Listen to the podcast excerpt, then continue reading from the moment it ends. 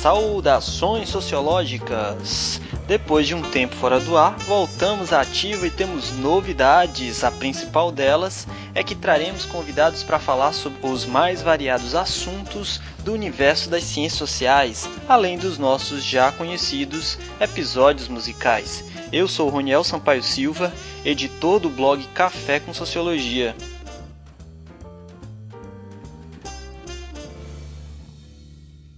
Nessa edição, faremos uma entrevista com meu colega de blog, Cristiano Bodar, doutorando em Sociologia pela Universidade de São Paulo, que vai nos falar sobre movimentos sociais.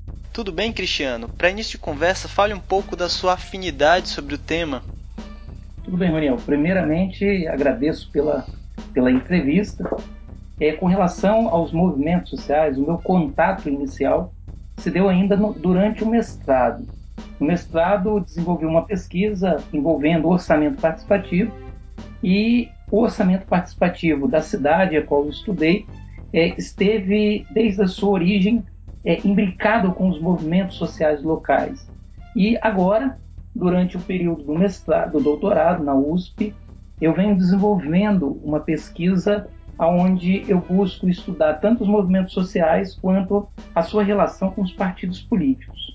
Então, para a gente começar é, com chave de ouro, além da sua fala, vamos falar um pouquinho da questão conceitual. O que, que é um movimento social e quais as suas características?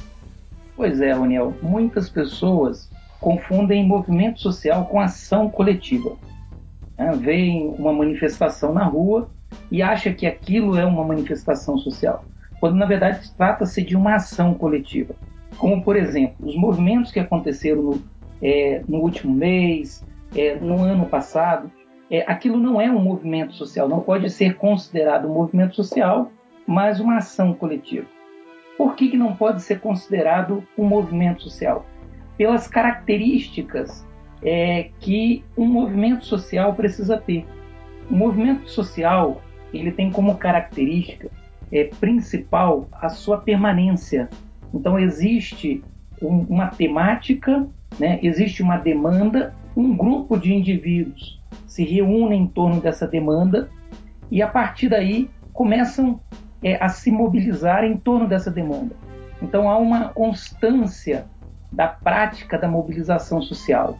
Então o movimento social ele tem como característica a sua permanência e tem sempre em torno desse movimento sempre o que a gente chama de alinhamento interpretativo. Ou seja, existe um escopo a qual agrupa todos os indivíduos. Né? É como se fosse é, uma demanda específica que agrega os indivíduos em torno dessa demanda, em torno dessa, dessa luta, dessa conquista. Então, como, quando nós falamos, por exemplo, da ação coletiva acontecida é, agora há pouco tempo, né, no movimento Fora Dilma, o que nós temos ali é uma ação coletiva porque não é um movimento sustentado, né? ele, ele é, é temporário, ele se dá naquele exato momento, e não há um, um alinhamento interpretativo, não há uma, uma, uma, demanda única que, que envolve todos os indivíduos. Né? Se formos perguntar às pessoas que estão ali, uns vão dizer, ah, eu estou aqui porque eu quero o impeachment da Dilma, o outro vai falar assim, ah, eu quero o fim da corrupção, o outro vai falar assim, ah, eu, eu sou, é, eu quero a ditadura, então não há um único, um, não há um elemento agregador capaz de que aquela ação coletiva seja sustentada. Então é uma ação coletiva de momento, diferentemente do movimento social. Né? Você pega, por exemplo, o MST, né? existe um alinhamento interpretativo, existe uma ideia central do movimento e que se sustenta já há muitos anos. Então, por isso que nós falamos que é, o MST é um movimento social. O movimento social ele necessariamente surge de uma ação coletiva prévia ou, ou ele pode já surgir diretamente com o movimento social? Veja bem, é, todo movimento social é uma ação coletiva, uhum. mas nem toda ação coletiva torna-se um movimento social. Então, um movimento social ele, ele surge sempre como uma ação coletiva mas muitos deles já com um alinhamento interpretativo. Então, muitos deles já surgem de forma institucionalizada, por exemplo. quando falamos em movimentos sociais, é sempre uma expressão plural, então isso implica dizer que existem vários tipos de movimentos sociais. Quais são os tipos de movimentos sociais? É, grosso modo, os movimentos sociais eles podem se enquadrar de acordo com o tipo de demanda. Então, hoje, por exemplo, fala-se nos novos movimentos sociais, né, em contrapartida aos antigos movimentos sociais. Os antigos movimentos sociais são aqueles que é, estão é, em volta de temáticas materiais. Né? É, geralmente o movimento operário, é, o MST, por exemplo. E existem os movimentos pós-materiais, que são aqueles que, que o, o alinhamento interpretativo, a temática discutida, é coisas que estão além das questões materiais, como a questão de gênero, a questão é, os movimentos sociais em prol, é, em prol do, do, meio ambiente. Então, é, a gente pode separar movimentos sociais hoje, movimento social tradicional e movimento social pós-material. Dentro desses materiais, nós vamos ter é, diversas demandas. Né? Essas demandas caracterizam determinados tipos de movimento. Então, o movimento, movimento do MST citado é um movimento que tem a sua demanda por uma reforma agrária. Né? O movimento, por exemplo, de, dos operários, né, muito forte durante a década de 70 e 80 no Brasil, é, sim, estava em torno de conquistas trabalhistas. Então a gente fala movimentos sociais porque são grupos que se organizam em torno de demandas específicas. Então, uh, a gente tem percebido na sua fala que movimento, os movimentos sociais eles vão se metamorfoseando conforme o contexto histórico e social. Nesse sentido, qual é o perfil dos movimentos sociais no Brasil durante a ditadura civil-militar? É, olha só, cada movimento social tem as suas especificidades. Porém, assim, é, é, fazendo uma análise né, mais grosseira, é, o que nós tínhamos na, durante a ditadura militar eram predominantemente movimentos sociais de cunho partidários esquerdistas, né, de, de origem que surgiam da esquerda. É, muitos desses movimentos sociais atuavam de forma clandestina, é, porque existia uma repressão muito grande.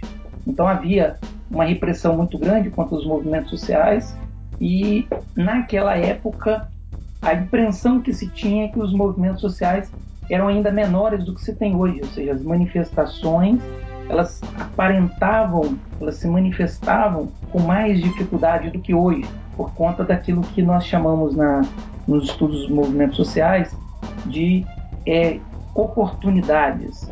Né? Existiam é, menos oportunidades de se manifestar e existia mais repressão.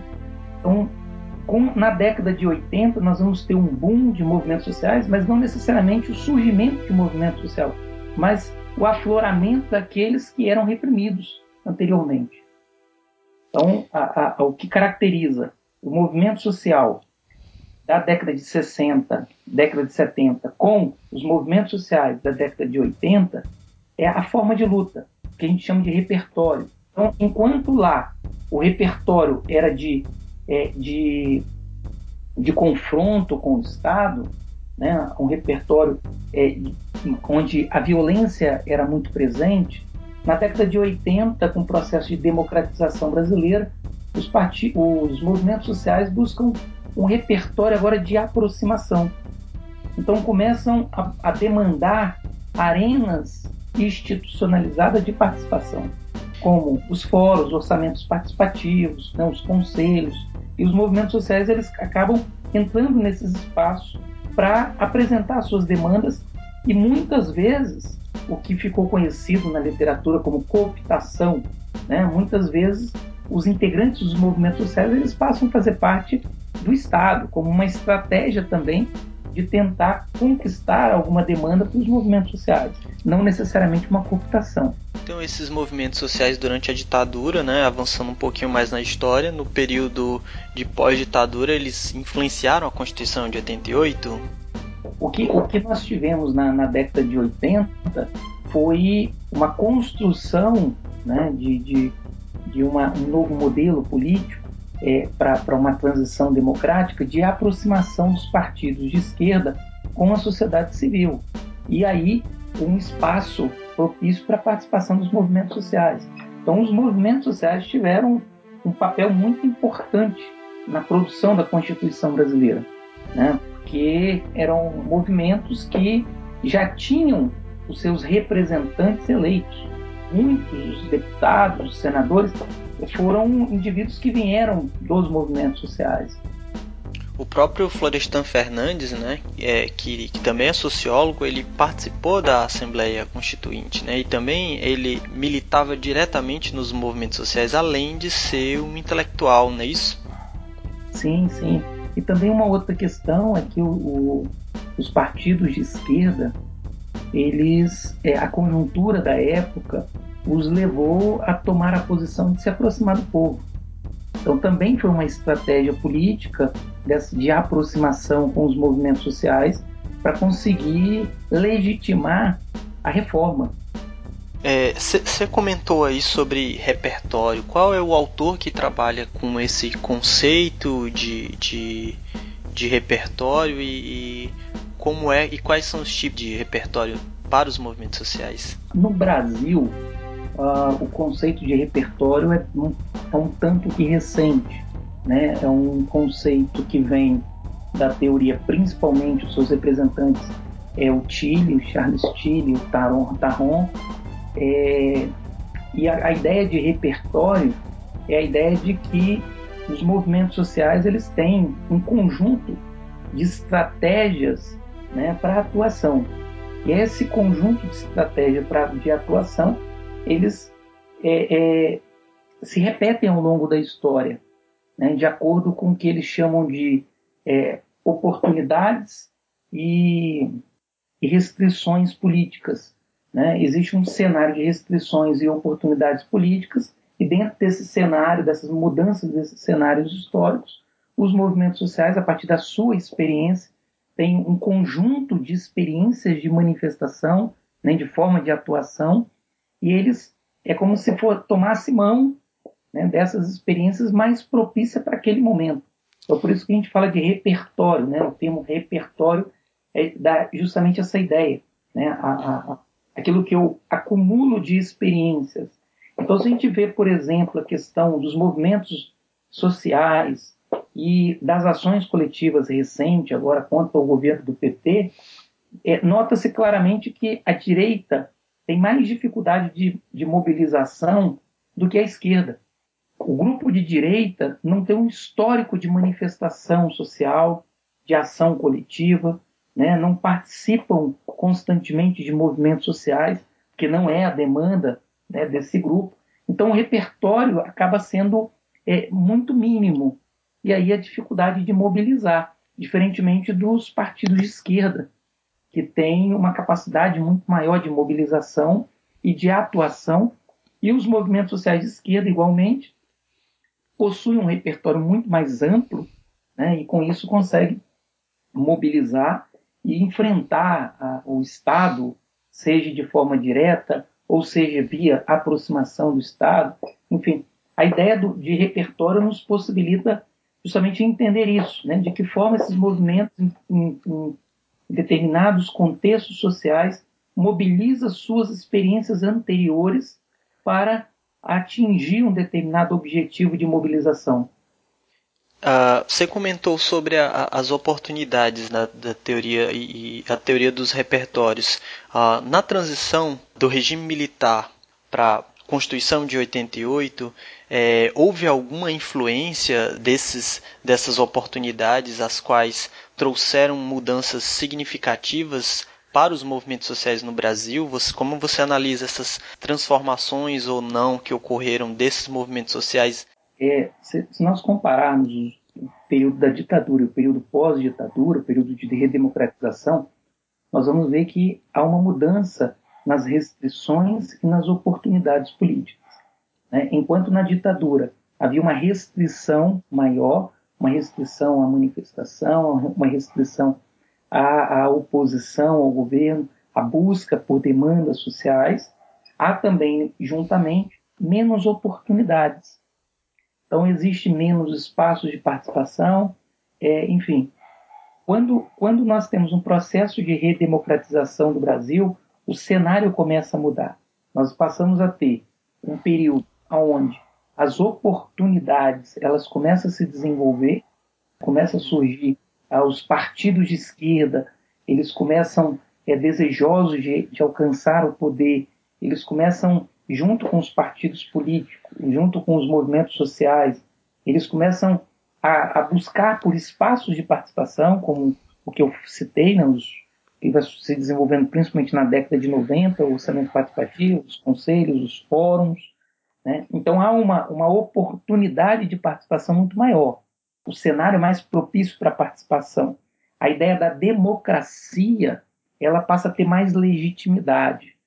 E, paralelamente, paralelamente a isso, há uma restrição menor. Aquela repressão do regime militar começa a se fragilizar, e com isso, é, fazer manifestação deixa de ser um, um, um ato ilegal. Então, com isso, a partir da década de, de, de 80, principalmente pós-constituição, os movimentos sociais eles têm mais liberdades e mais oportunidade para atuar. Então, por isso que nós vamos ter um crescimento é, bastante significativo nos movimentos sociais, de todos os tipos, né? sejam movimentos sociais materiais, sejam movimentos sociais pós-materiais. Nota-se que a mudança da, da conjuntura histórica, é, a mudança da conjuntura política, faz com que os movimentos também tenham é, uma outra realidade, certo? O PT foi o primeiro partido de esquerda a ocupar a presidência da República, né? Logo depois da Constituição de 88, o Lula disputou a presidência. Anos mais tarde, ele ascendeu ao poder. Qual foi o impacto dessa ascensão do governo do PT para os movimentos sociais?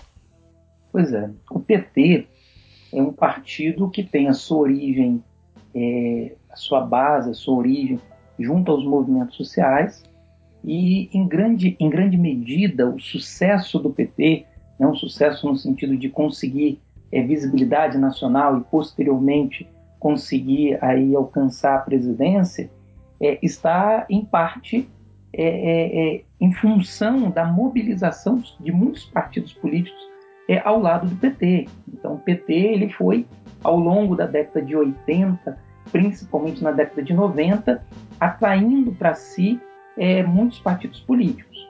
E aí alcança né, o poder, e aí nós vamos ter um problema com os movimentos sociais a partir daí.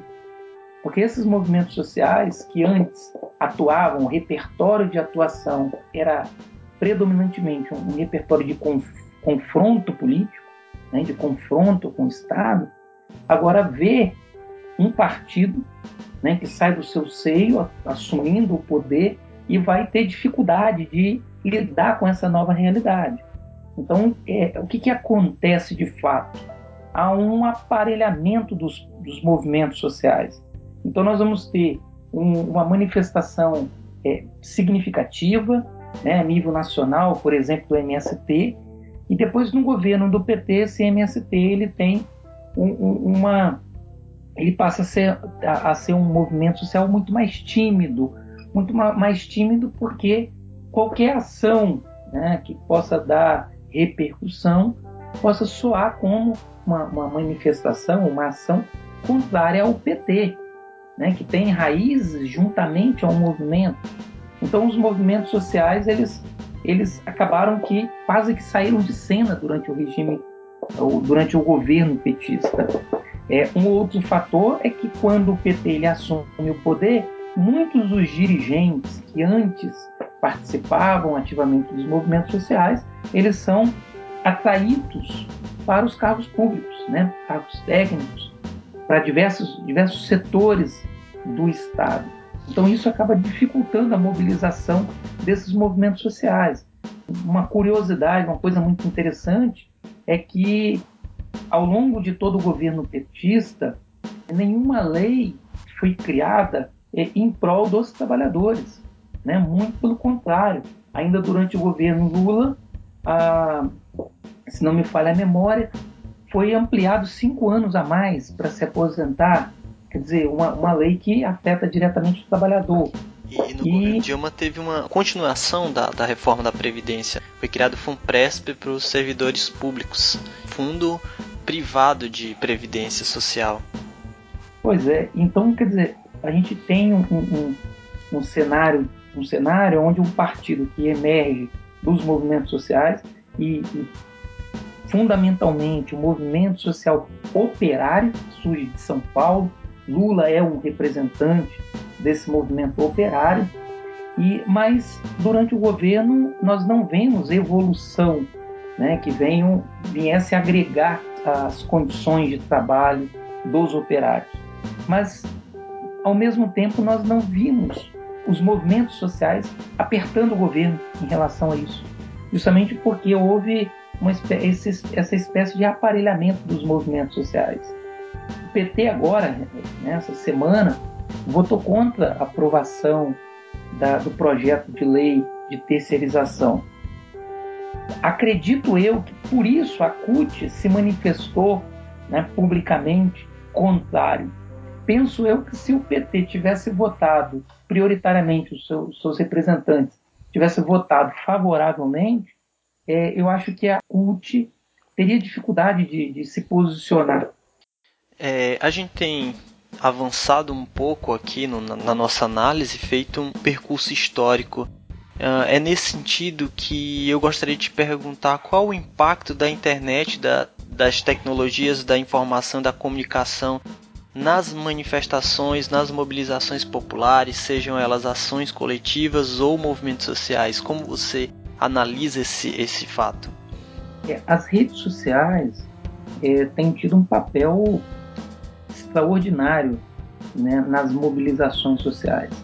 É, diria ainda que no, os partidos, os movimentos sociais, eles ainda não se apropriaram devidamente das tecnologias, mas as ações coletivas, essas sim, têm sido, têm maximizado o uso das tecnologias né, de informação, sobretudo é as redes sociais. Por quê? Porque facilita, tem facilitado é, agregar indivíduos é, que pensam é, de forma muito parecida, mas que estão em espaços né, territorialmente separados. Isso de uma forma muito rápida. Então, alguém cria um evento rapidamente na internet, as pessoas se identificam com aquele evento e há um agrupamento é, que pode desencadear numa ação coletiva, como as experiências recentes brasileiras, não? Né? fora Dilma agora, recentemente, o ano passado, Vem Pra Rua, as manifestações contra a Copa do Mundo. Então são, foram manifestações, ações coletivas que aonde a tecnologia de informação teve um papel fundamental, fundamental em dois pontos. Primeiro, para recrutar e depois para divulgar, né? Para divulgar o resultado, para divulgar que há, há uma pressão, há uma, uma exigência, porque um dos problemas hoje é as ações coletivas ganharem visibilidade. Então, quando ela não interessa a grande mídia, ela não consegue visibilidade. E aí, as redes sociais, a internet, vem a colaborar nesse sentido. Então, a população, de uma forma geral, toma ciência de uma ação coletiva que foi realizada em determinado momento, com determinados objetivos. É, qual é a resposta do Estado, por exemplo? Se nós formos pegar o movimento Vem para a Rua, ficou muito claro a repressão policial graças às tecnologias, às novas tecnologias, graças às redes sociais. Dependesse da grande mídia, dificilmente nós teríamos uma visibilidade da, do que realmente é, foi o Vem para a Rua e como o Estado reagiu a esse movimento. Em relação a esse movimento Vem para a Rua, né, que ocorreu aí uh, no ano de 2013 e 2014, como você analisa o perfil dos manifestantes, as principais reivindicações e quais as peculiaridades desse movimento? O movimento Vem para a Rua ele tem características bem diferentes do, do movimento recente agora denominado Fora Dilma. Né? O movimento Vem para a Rua, ele tem origem é, no seio da, da juventude é, descontente é, de São Paulo, né? descontente com, com a passagem, o valor da passagem, descontente com outros problemas que são presentes na sociedade paulistana e um movimento que teve é, uma origem muito próxima a indivíduos ligados à esquerda. E aí, o movimento que surgiu aí tem, volta a falar da importância das redes sociais, né? Um movimento que iniciou não tão grande, mas que houve uma repercussão na mídia, nas redes sociais, é muito grande com relação à opressão né, da PM é, paulistana. E isso gerou uma insatisfação que foi crescendo, crescendo cada vez mais, chegando ao ponto de nós termos um movimento que teve um problema. O problema do movimento é que não existia um alinhamento interpretativo, como não há no Fora Dilma. Né? Não, há, não, havia uma demanda única. Então, o movimento que surgiu é, com relação ao aumento da passagem virou uma insatisfação em prol é, é, com corrupção, uma insatisfação com posteriormente Copa do Mundo. Então, um conjunto de, de, de demandas que não foi suficiente para agregar os indivíduos em torno do movimento e esse movimento se desenvolver num movimento social. Então, por isso que ele acabou parando, ou seja, se desvaziando né, poucos meses depois. Agora, o movimento recente, agora fora Dilma, é claro, pelas pesquisas que foram feitas, é, não tem nada a ver o perfil daquele primeiro movimento com esse. É um movimento prioritariamente organizado por pessoas da classe média, pessoas que estão insatisfeitas é, com as políticas é, sociais envolvidas ao longo dos últimos anos e que encontrou um tema que agregasse o maior número de pessoas possível, que é a corrupção. Embora nós vemos ali pessoas querendo é, o fim da corrupção, outros querendo o fim do governo Dilma, outros achando que a corrupção só vai se terminar com uma intervenção militar. Enfim, a questão é que o perfil de outrora é totalmente diferente do perfil desse.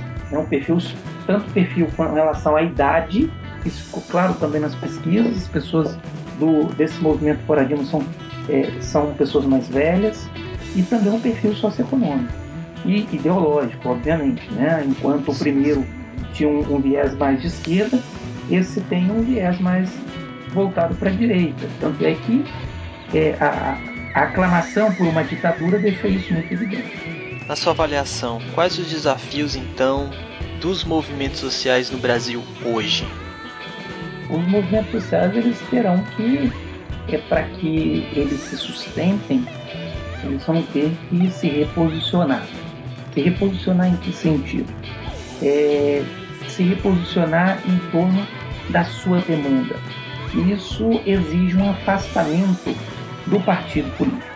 Ah, aquilo que eu disse anteriormente, os movimentos sociais eles tiveram é, as suas raízes nos partidos políticos, os indivíduos que faziam parte dos movimentos eram os indivíduos que eram filiados aos partidos de esquerda, e hoje a esquerda é o Estado.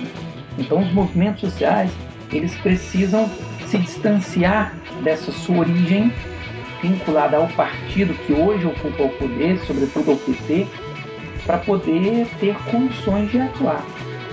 De outra forma, a tendência é que haja entre os participantes desses movimentos sociais um processo de descrença desses movimentos, principalmente quando você nota que dentro do movimento, que antes indivíduos que participavam do movimento agora estão participando diretamente da, da gestão pública. E os problemas estão aí presentes e os movimentos não sabem como agir. Eles não estão conseguindo fazer frente a esses partidos. Então precisa ter, na minha opinião, um distanciamento. Os movimentos sociais eles têm que se insular com relação aos partidos políticos. De outra forma, será muito difícil conseguir um repertório eficaz para alcançar suas demandas. E esse momento está cada vez mais inevitável, né? visto a toda a conjuntura política, social e econômica que o país vive hoje. É, Cristiano, obrigado por sua participação. Essa é a primeira edição do podcast Café com Sociologia no formato bate-papo. E esse podcast é um oferecimento do site cafécomsociologia.com. Um grande abraço a todos e até o próximo programa. Obrigado.